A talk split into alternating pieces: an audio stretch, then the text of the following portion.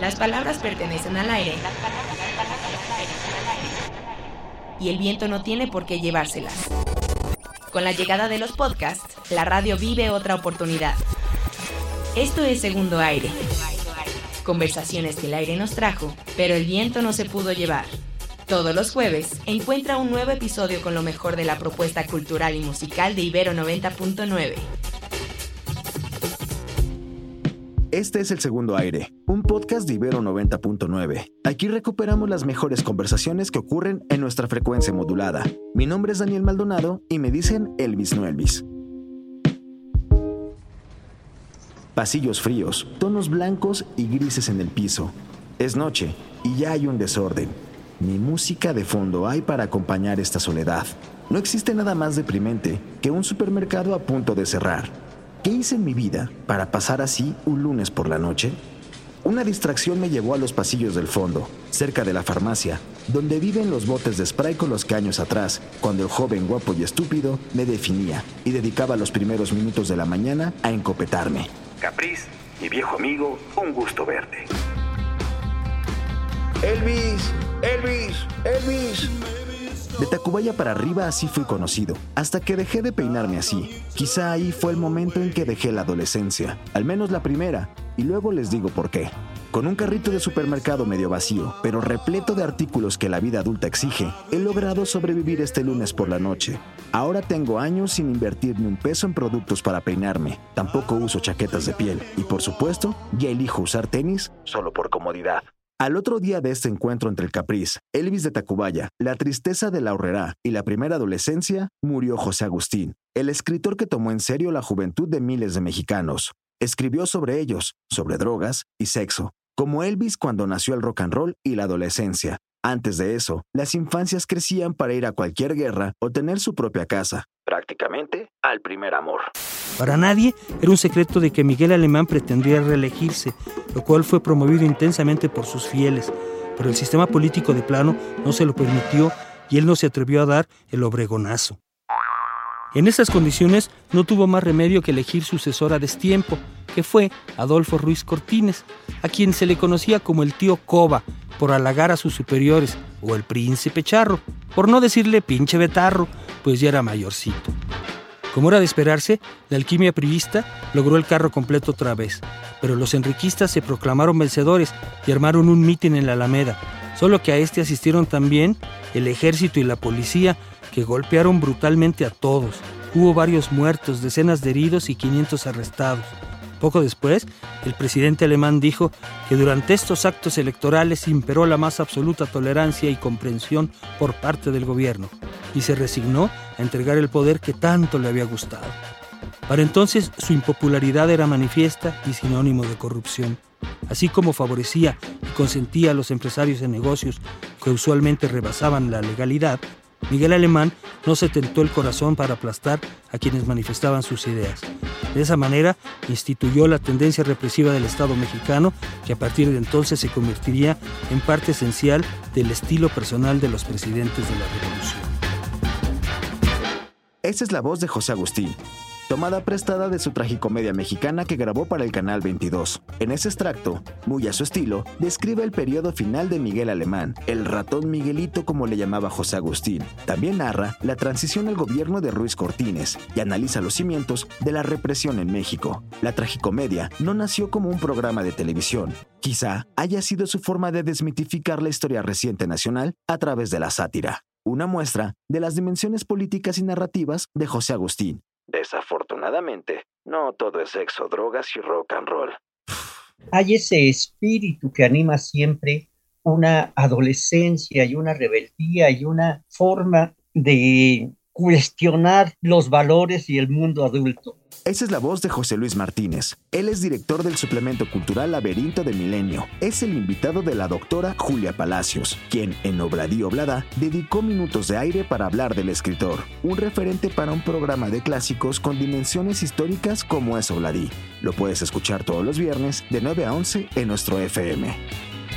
La doctora, ha notado un detalle importante. José Luis tuvo contacto directo con José Agustín. Tuvimos algunos encuentros, el primero que es memorable verdaderamente, porque fue la primera reunión que se le hizo a García Márquez después de, de ganar el premio Nobel en un restaurante de la colonia Roma, donde tuve el privilegio de estar, de conocer ahí personalmente a José Agustín, de decirle todo lo que lo admiraba. Evidentemente estaba García Márquez, Abel Quesada, Alberto Isaac, estaba Lin May que iba con, con Alberto, acababan de filmar Tivoli. ¡Wow! ¿Y qué recuerdo de José Agustín? Un hombre que nunca, desde cuando menos desde que lo conocí, se subió al pedestal de la fama. Era una estrella y yo creo que lo sabía, pero conservaba los pies en la tierra y para él su máxima preocupación, además de su familia, era, o junto con su familia, era su obra, su escritura. Y como bien dices, él escribía escuchando música, pero escuchando música a todo volumen, ¿eh? a todo lo que da, ¿no? No era para nada comedido en ese sentido porque se desbordaba. Su literatura era como él era, un hombre que desbordaba todo y que no tenía miedo de hablar de nada, porque ahí están sus libros, su experiencia con las drogas, esos viajes interiores que tanto experimentó en los años 60 y 70, y cómo se va complejizando después también su obra.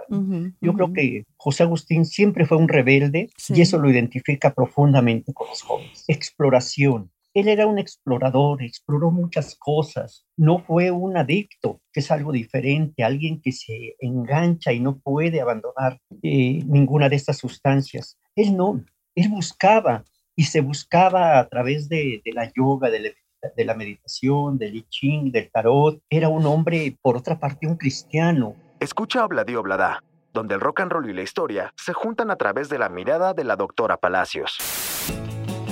José Agustín era un desmadre.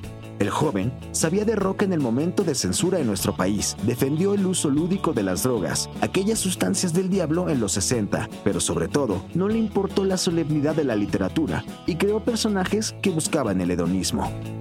Me acostumbré yo a que él me traía discos. Mi papá era tan generoso y tan buena onda que me los traía siempre. Eh, me volví como un poco más intelectual del rock.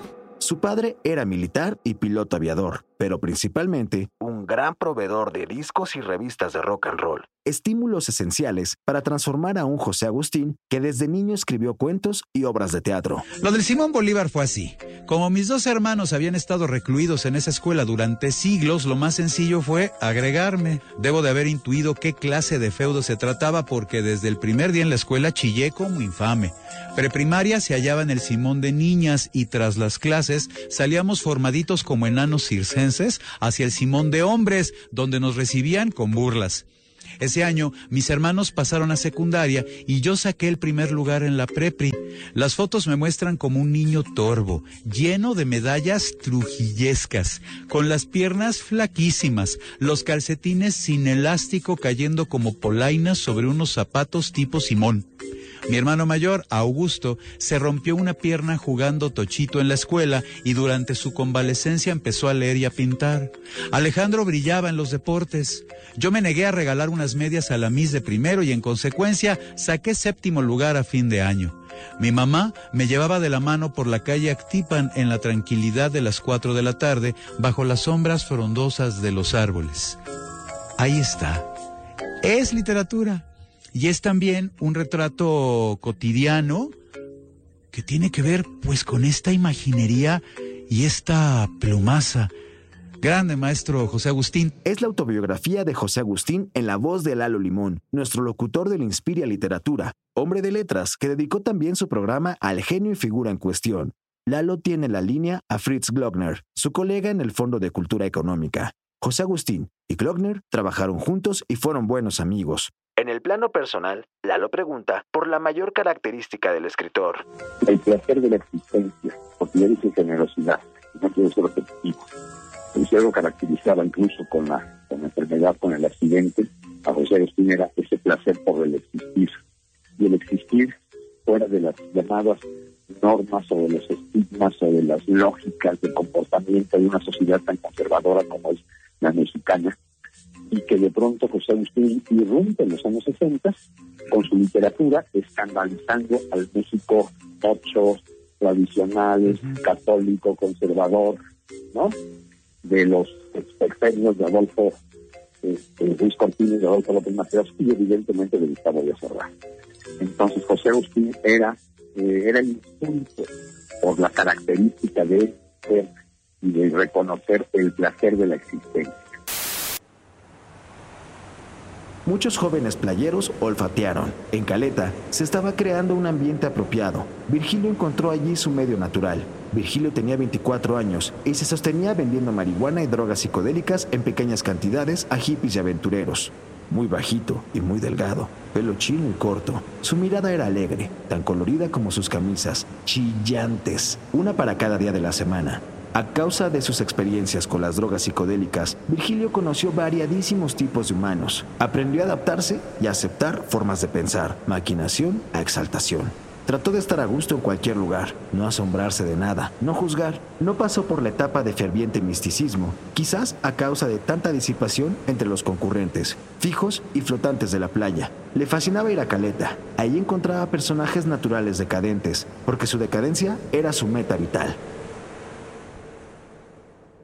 Así empieza Se está haciendo tarde, novela que escribió en el Palacio de Lecumberri, prisión a la que el escritor fue a dar a manos de Arturo Durazo, jefe de la policía del Distrito Federal. Iban por otros, pero se llevaron a José por haber fumado el toque mágico.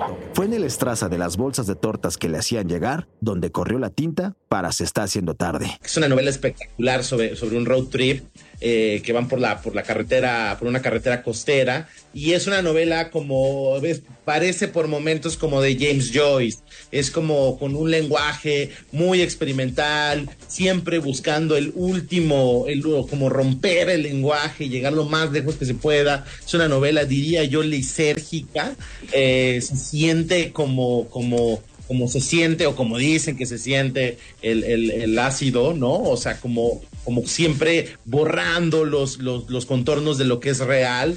Y es además una novela muy divertida, que creo que es algo que, que caracteriza toda la literatura de José Agustín. No tiene un libro aburrido. Él es Luis Reséndiz, escritor, ensayista y guionista de televisión y podcast. Fue invitado a nuestro especial con Ecaterina Sicardo y el More Moreno. Yo conocí a José Agustín cuando tenía unos 13 años, no lo conocí personalmente, lo conocí en sus libros y, me, fascinó como esa capacidad de atmósfera entera a partir de, de, palabras que parecían, se parecían mucho a las que yo usaba en el día a día. Y creo que eso fue eso primero que casi todo lo demás y además todo lo otro. ¿Qué es todo lo otro? Cercanía, agilidad de la pluma, diversión, creatividad, autenticidad, relevancia, rock and roll, sus maestros, Juan José Arreola, revueltas, en fin, la locura de ser reflejada en lo que somos. Me encanta Vicente Leñero y tanto Vicente Leñero como José Agustín empezaron a escribir en una revista para mujeres que se llamaba Claudia, que era para el nuevo modelo de la mujer moderna y que todo lo puede, ¿no? Y y entonces en estos textos ellos eh, hacían perfiles de moda, etcétera, o sea, cosas con las que realmente no relacionarías a José Agustín.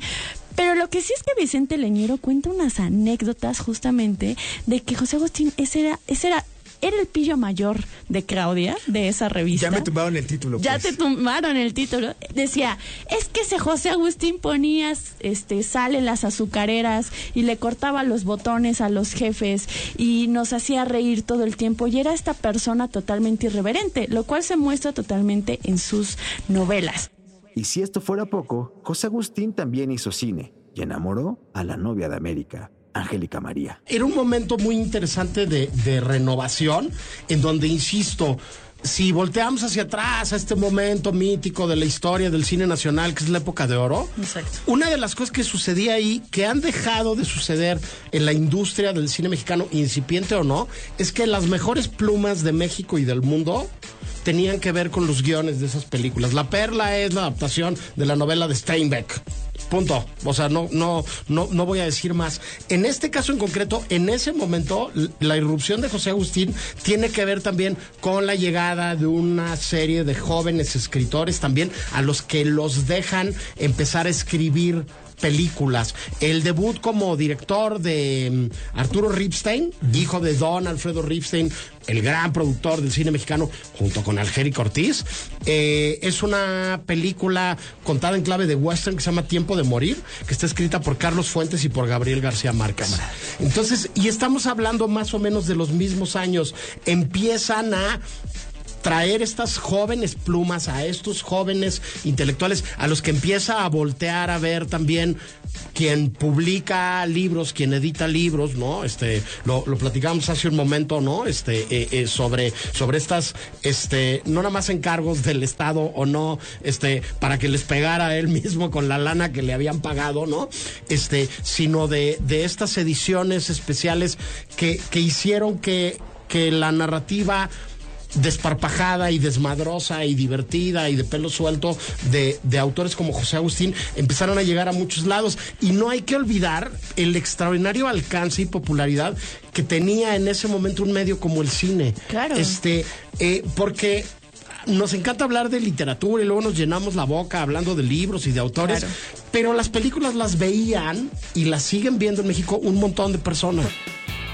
Hablar de José Agustín es hablar de la historia reciente de México. Además de la literatura, en el cine sigue habiendo conexiones josé agustinianas.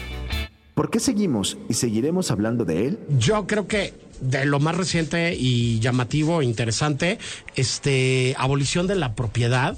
Este, una película bien particular, con un, con una propuesta y una idea como muy teatral, dirigida por Jesús Magaña Vázquez. Es un texto de él y son una actriz y un actor en escena, Humberto Busto y Aislinn Derbez. La cámara está fija, este, casi todo el tiempo. La cámara no se angula, este, la, la, la cámara, este, filma un, una cama y un cuarto en un limbo blanco, ¿no? Este, eh, y lo que importa es el texto. Y lo que importa es lo que se dicen ellos y lo que importa es como una relación de una toxicidad y una crítica de la toxicidad masculina bastante interesante, este, muy, muy pertinente para nuestros días. A mí me, llama la atención en la obra de José Agustín, que creo que, que, que también fue alguien que vio hacia adelante y que era innovador y que decía, oigan, parémosle a nuestro machismo rampante, ¿no? Bajémosle tres rayitas a, a este club de Toby, ¿no?